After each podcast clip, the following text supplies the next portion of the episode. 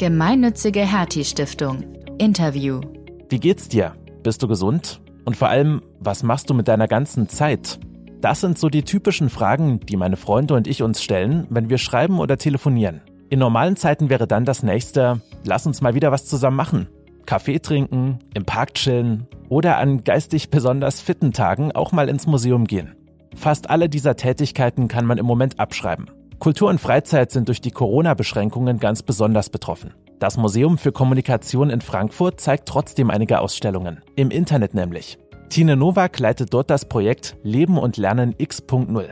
Die neueste Ausstellung heißt Hashtag Neuland. Und die gibt es ganz digital auf der Webseite des Museums. Das heißt, man stellt den Besucher sehr stark oder die Besucherin ins Zentrum der Ausstellung und versucht sich an deren Themen zu orientieren, gerade in Hinsicht auch darauf, das Museum ähm, aufbrechen, sich aufbrechen, nicht nur für das klassische Bildungsbürgertum, sondern dass man natürlich auch versucht, die ähm, Türen weit aufzumachen, was momentan sehr schwierig ist, äh, und auch verschiedene ähm, Zielgruppen ins Haus zu bringen und auch Dinge so zu erzählen, dass sie für viele Menschen Sinn machen. Tine Nowak kam durch das Städtepartnerschaftsstipendium zur Hertie Stiftung. Sie ist jetzt Mitglied im Alumni-Programm Fellows and Friends und ein Teil des Hertie Network on Digitalization. Und dank der Vorzüge der Digitalisierung erreiche ich Sie trotz 500 Kilometer Mindestabstand in super Qualität für ein Gespräch über Ihre neue Ausstellung. Tine, ihr habt ja vor kurzem die Ausstellung Neuland eröffnet, allerdings ganz anders, als das ursprünglich geplant war. Denn kurz davor kam es ja zu den Ausgangsbeschränkungen. Was war denn da dein erster Gedanke, als du gehört hast, jetzt muss auch das Museum schließen? Aber wir haben gedacht, oh je, also wie kriegen wir das hin? Man muss sich das vorstellen, wenn man so eine Ausstellung konzipiert, sitzt, sitzt man normalerweise, was ist ich, ein bis zwei Jahre und recherchiert und fragt Dinge an und ist äh, in so einem totalen Fokussierungsmodus auf so eine Eröffnung hin. Und wenn die dann so wegfällt, insbesondere wenn die Ausstellung schon fertig aufgebaut in dem eigenen Museum steht, das ist so, also es fehlt sozusagen ein Moment, der dich erlöst, also der diese Spannung auflöst, weil das ist eigentlich das, mit dem es jetzt dann irgendwann gut wird und du kannst dann mal irgendwie alles genießen. Und das war weg und wir mussten überlegen, okay, also was machen wir jetzt eigentlich? Das Ding steht da, keiner kann rein. Hm. Irgendetwas muss uns einfallen. Wie lange habt ihr das vorbereitet? Das war innerhalb von ein paar Tagen. Also im Grunde ähm, wir haben noch in der Woche, also bei uns in Hessen ähm, war ab 14. das Museum geschlossen. Mhm. Und im Grunde äh, in der Woche davor, als wir schon geahnt haben, dass diese Ausgangsbeschränkungen sind und wir auch schon mit sehr viel Abstand in dieser Woche gearbeitet haben, haben wir ein Videoteam eingeladen, mit dem wir auch schon vorab ähm, verschiedene Dinge gemacht hatten bei Veranstaltungen. Und die sind mit so einem ganz kleinen Team ins Haus gekommen und haben Aufnahmen der Ausstellung gemacht haben Interviews mit ähm, meinem Chef, den Museumsdirektor des Museums für Kommunikation gemacht. Unser Partner, die Nemetschek Stiftung, mit der wir ja die äh, Ausstellung zusammen konzipiert haben, die haben noch schnell Interviews in München gemacht. Das wurde alles zusammengeschnitten. Es ging unglaublich schnell insbesondere unter dem Druck, dass wir komplett unser ganzes Museum mit allen Mitarbeitern und allen Arbeitsabläufen auch umkonzipieren mussten, weil ähm, normalerweise ist tatsächlich der Ort ja auch das, was unser Handeln entscheidet. Hm. Das glaube ich bestimmt noch nicht einfach, oder? Für Leute, die das gar nicht gewohnt sind, aus dem Homeoffice zu arbeiten, dass plötzlich alles remote geht und mit Vernetzung und so. Wie kommst du damit klar? Also für mich ist das äh, tatsächlich sehr, sehr einfach. Ähm, ich bin ja in diesem Projekt Leben und Lernen X.0, also digitale Bildung ist unsere Zukunft. Daher, das Digitale liegt mir da schon relativ nah und äh, ich habe immer mal wieder auch vorab schon Homeoffice oder mobiles Arbeiten gemacht. Ähm, ich kann in diesem Projekt das halt auch ganz gut, weil ich sehr viel kommuniziere online und jetzt kommuniziere ich nicht nur mit der Öffentlichkeit und meinen Projektpartnerinnen, sondern ich kommuniziere jetzt plötzlich sehr, sehr viel mit meinen Kolleginnen online. Hm. Und ähm, was ganz gut war, ähm, wir im Museum in der Öffentlichkeitsarbeit, wir sind auch so ein Team, die auch vorab schon zum Beispiel Social Media nach außen im Team gespielt haben. Also es gibt nicht nur so eine ähm, Digitalexpertin, sondern ähm, wir machen immer Teamsitzungen, Redaktionssitzungen eine Woche, einmal die Woche und überlegen, was posten wir auf Social Media, was äh, gibt es beim Depotdienstag? Das ist quasi immer so ein wiederkommender Tag, wo es irgendwas auf dem Depot berichtet wird. Und diese Strukturen, da hatten wir sozusagen schon so ein Trello-Board, das konnten wir jetzt plötzlich auch genau für diese, für diese Kontaktsperre nutzen, um uns da weiter zu organisieren. Also wir haben jetzt immer noch weiter ähm, einerseits in der Abteilung Sitzungen, Video- und Audiositzungen und auch Redaktionssitzungen für das Social Media, was wir machen. Und das machen wir jetzt richtig intensiv. Hm, ich glaube, das ist für viele Kreative auch gerade so eine magische Zeit irgendwie. Ne? Man hat plötzlich ganz viel Freiraum und kann ganz viele Projekte umsetzen, die man schon lange mal rausbringen wollte. Hm, ihr habt da ganz viel schon vorbereitet, auch ganz viele andere digitale Formate. Hast du mir erzählt, kannst du vielleicht mal so ein bisschen erzählen, vor allem für die Leute, die die Ausstellung jetzt noch nicht kennen, was ihr da macht und vor allem, worum es bei der Ausstellung geht und was die in ihrer Art und Weise von anderen Ausstellungen unterscheidet? Die ähm, Ausstellung Hashtag Neuland ich für die Digitalisierung hat einen sogenannten Expotizer. Das ist sowas wie eine Ausstellungswebseite, die aber auch ähm, mobil optimiert ist. Das heißt, äh, man kann die auch gut auf dem Smartphone oder Tablet angucken. Und das ist etwas, das haben wir eigentlich im Museum für alle unsere Ausstellungen. Das heißt, das ist etwas, was sowieso schon angedacht war, aber genauso wie dieses Sneak Preview Video, was wir dann innerhalb kürzester Zeit fertigstellen mussten, war es dann so, dass äh, es dann auch hieß, okay, wir müssen diesen Exportizer bis zu dem Datum, an dem eigentlich die Eröffnung gewesen wäre, mit allen Inhalten äh, voll bekommen. Also wir hätten ansonsten eher so eine Light-Version gestartet und dann wären dann so im April, wenn die Ausstellung erstmal eröffnet gewesen wäre, weitere Inhalte dazugekommen und jetzt mussten wir schon mit relativ viel reingehen. Und ähm, was dieser Exportizer macht, ist, er versucht auch immer so ein bisschen so den Spirit der Ausstellung einzufangen. Das heißt, es gibt so Exportizer, die sind wie eine eigene Online-Ausstellung. Da brauche ich vielleicht gar nicht ins Museum kommen, weil da einfach ganz viele Dinge schon drin sind. Und bei unserem ähm, Exportizer ist es so, dass sehr, sehr viele Fragen gestellt werden. Ich, denn ich denke, das ist etwas, was äh, die Neuland-Ausstellung auch so ausmacht. Wir haben, als wir das konzipiert haben, gedacht, die Frage, die uns leitet, ist, was hat eigentlich dieser digitale Wandel, von dem alle sprechen, die Digitalisierung mit uns als Einzelperson daheim in unserem Alltag zu tun? Hm. An was macht sich das fest? Wo kann ich das erkennen? Wo findet es bei mir statt? Und das haben wir unterteilt in fünf Themenbereiche. Es geht um die Identität, also wer bin ich online? Wie kommuniziere ich online? Kommunikation. Wie gehe ich mit mir selber um, Optimierung, wie führe ich Beziehungen und wie lerne ich und weiß, was Wahrheit ist in den heutigen Zeiten, also Wissen und Orientierung. Und diesen Themenbereiche gibt es dann auch im Expotizer, aber ich sehe dann nicht sofort, was gibt's da alles für Exponate oder was gibt es da für Installationen, sondern wir bleiben genau bei solchen leitenden Fragen. Also es geht darum, mal innezuhalten und nachzudenken, was macht das mit uns? Äh, und für sich selber eigene Lösungen vielleicht auch zu finden oder im Gespräch mit anderen. Äh, in so einer Ausstellung ist es ja oft so, dass man da auch nicht alleine hingeht, hm. ähm, die zu diskutieren und da für sich so weiterzukommen. Du hast mir auch schon im Vorfeld erzählt, dass die neue Form der Museen und der Ausstellung ja nicht nur so, ich sag mal, einseitige Wissensvermittlung ist, sondern dass da auch so dieser, dieser interaktive Aspekt und dieses sich auseinandersetzen mit dem Thema eine Rolle spielt. Ne? Seid ihr da sozusagen so eine Art Pionier oder ist das allgemein so ein internationaler Trend? Ich würde sagen, das ist ähm, zeitgemäße Museumspraxis. Also ich glaube, es gibt sehr viele unterschiedliche Ausstellungsformen, die auch ihre Berechtigung haben. Ähm, also es gibt Ausstellungen, da gehe ich hin und schaue mir Kunst an und ähm, das hat was mit Aura zu tun oder etwas, dass ich sozusagen so einen bestimmten Bildungskanon auch quasi für mich selbst so abarbeiten möchte. Und es gibt viele zeitgenössische ähm, Ausstellungen, die gucken sehr stark nicht nur, was man dem Besucher oder der Besucherin vermitteln möchte, sondern ähm, was für die Besucher selbst wichtig ist. Das heißt, man stellt den Besucher sehr stark oder die Besucherin ins Zentrum der Ausstellung und versucht sich an deren Themen zu orientieren, gerade in Hinsicht auch darauf, das Museum ähm, aufbrechen, sich aufbrechen, nicht nur für das klassische Bildungsbürgertum, sondern dass man natürlich auch versucht, die ähm, Türen weit aufzumachen, was momentan sehr schwierig ist, äh, und auch verschiedene ähm, Zielgruppen ins Haus zu bringen und auch Dinge so zu erzählen, dass sie für viele Menschen Sinn machen. Ich glaube, dieses Thema digitaler Wandel, das passt ja perfekt zu dieser neuen Form der Online-Ausstellung, nenne ich es mal, na, wenn ihr da Videos einbindet und so. Hm, glaubst du, das ist bei anderen Themen vielleicht schwieriger umzusetzen, so eine ganze Ausstellung ins Internet zu bringen, dass sie auch dort die gleiche Wirkung entfaltet, wie wenn man vor Ort im Museum wäre? Ich glaube, es ist bei keiner Ausstellung möglich, genau den gleichen Inter ähm, Eindruck zu erwecken wie im Museum vor Ort. Aber man kann natürlich die Themen aufgreifen. Und ich glaube, es gibt Ausstellungen, da ist genau dieser themenzentrierte Zugang einfacher als andere Ausstellungen. Ähm, andere Ausstellungen, die zum Beispiel einen ganz anderen Hintergrund haben, kann man vielleicht dafür viel, viel besser bei solchen Videoführungen vermitteln.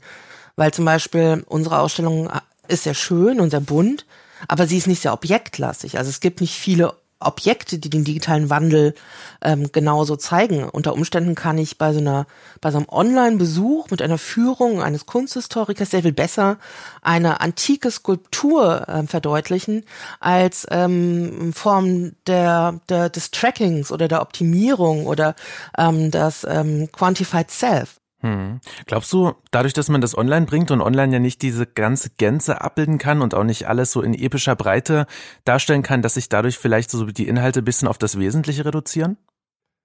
Ich glaube, es hat ganz viel mit der Person zu tun, dass die das Ganze ähm, empfängt. Mhm. Also ich glaube, es gibt Leute, die äh, können sehr gut äh, mit Online-Inhalten, also sie können das sozusagen aufnehmen und äh, sacken lassen und reflektieren. Und ähm, je nachdem, wie du sozusagen auch so, also was für ein, vielleicht auch so ein Lerntyp du bist oder wie gestresst du bist. Für die einen ist es momentan, glaube ich, ein Segen, weil es so viel Angebot ist. Und für die anderen ist es halt so, dass es auch unter Umständen jetzt auch gerade sehr viel wird, wenn wir alle auf der, allen Kanälen senden und Videostreams machen. Ähm, das muss ich erstmal so ein bisschen austarieren. Hm. Ich glaube, ähm, vor diesem Problem stehen ja derzeit viele Museen, ne, dass die Ausstellungen abgesagt werden müssen wegen der Ausgangsbeschränkung. Und Manche überrollt das, glaube ich, jetzt auch so ein bisschen, weil sie darauf überhaupt nicht vorbereitet sind.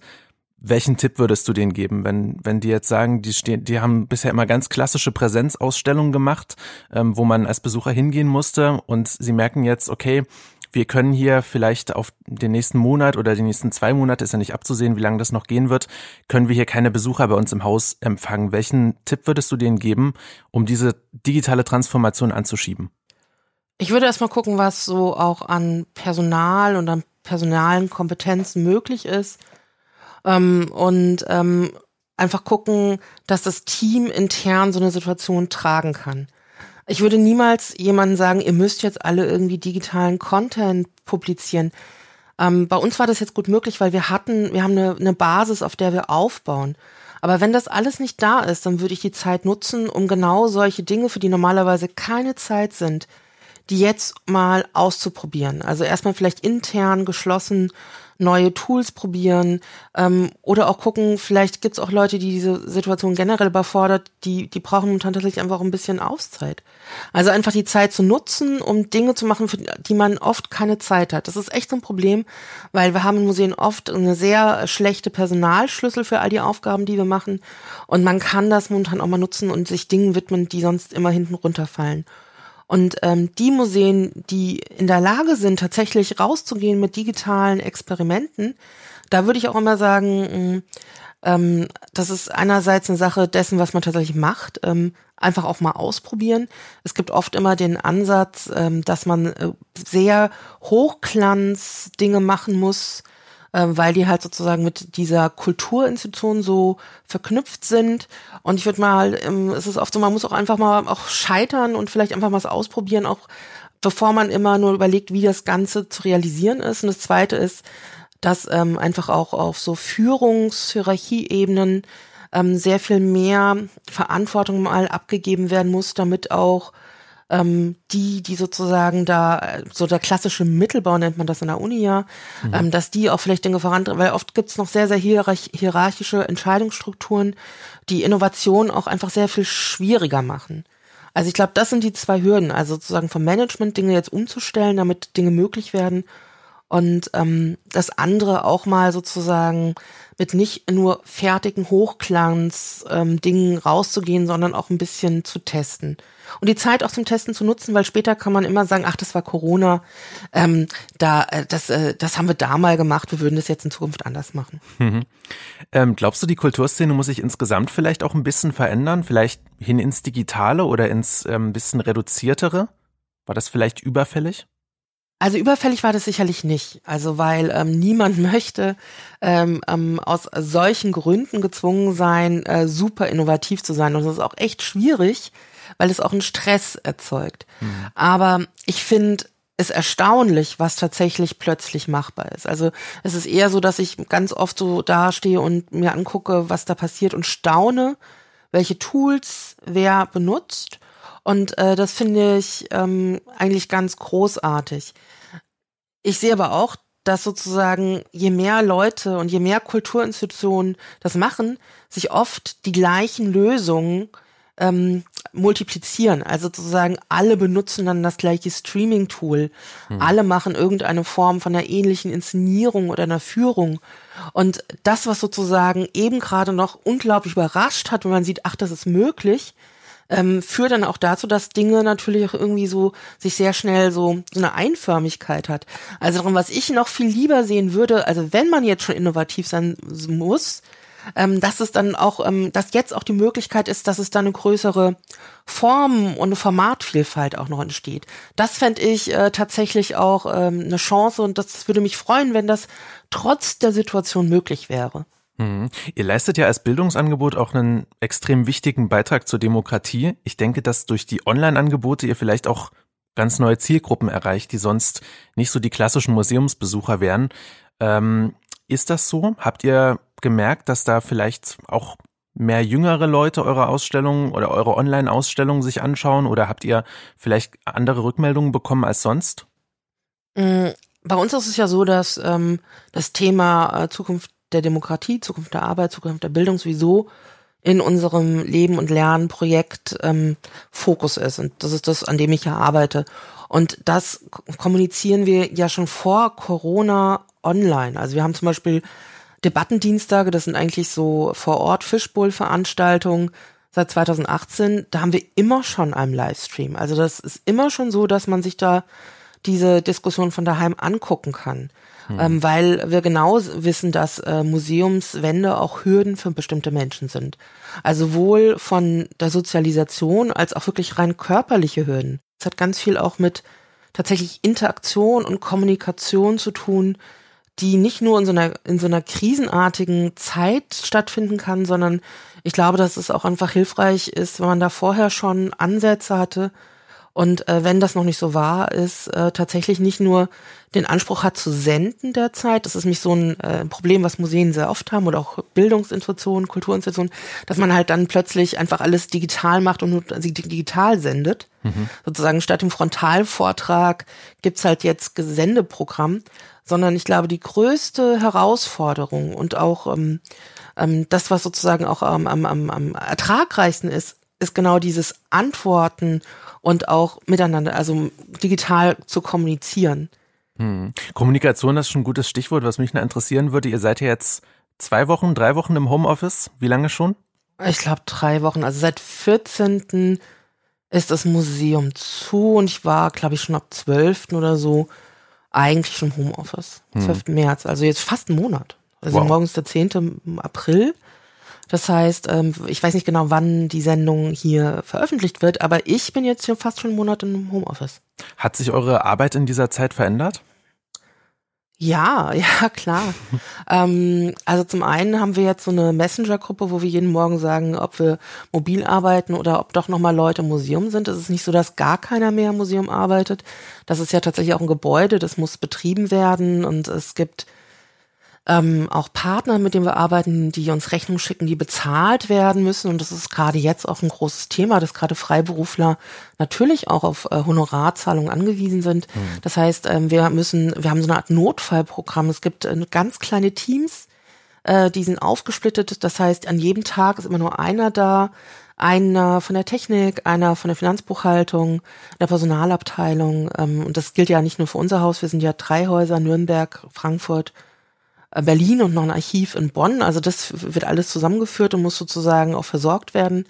Ähm, und wenn ich mal ins Museum gehe, um zum Beispiel Rechnungen äh, zu sichten und zu bezahlen, ist es so, dass ich auch Bescheid sage, damit sichergestellt ist, dass immer nur eine Person pro Büro arbeitet. Also und wir diese Sicherheitsabstände einhalten. Also es ist sehr, sehr um, also wir sind sehr vorsichtig miteinander und kommunizieren sehr viel, damit das gut funktioniert. Hm. Wie ist das für ältere Kolleginnen und Kollegen? Können die sich daran gewöhnen, an dieses digital kommunizieren? Also bisher machen alle Kollegen, die ich so wahrgenommen habe, mit und das ist unabhängig vom Alter. Also, also da wäre mir tatsächlich jetzt noch nichts aufgefallen, muss aber auch sagen, ähm, wir haben halt auch einfach schon so ein paar digitale äh, Kommunikationswege auch schon eingeübt, so dass es nicht komplett neu für alle ist. Das ist ein Vorteil. Da gibt's ja so zwei Gruppen, die sich jetzt so auftun. Es gibt einmal die Leute, die sagen, wow, das ist eine tolle Zeit für mich, ich kann jetzt kreativ sein, ich kann die Sachen machen, die ich schon immer machen wollte. Und die anderen, die eher zerknirscht sind und sagen, ah, das, ähm, das geht mir langsam richtig auf die Nerven, das Homeoffice. Was ist so deine Bilanz jetzt nach drei Wochen oder einem Monat? Also ich persönlich arbeite sehr, sehr gern im Homeoffice. Mhm. Ähm, aber ich habe auch äh, optimale Bedingungen. Ich habe viel Raum, ich habe viel Platz drumherum. Bei mir ist alles grün, ich habe einen Garten. Daher, also für mich, äh, und ich habe äh, optimales Internet, viel, viel Technik-Equipment.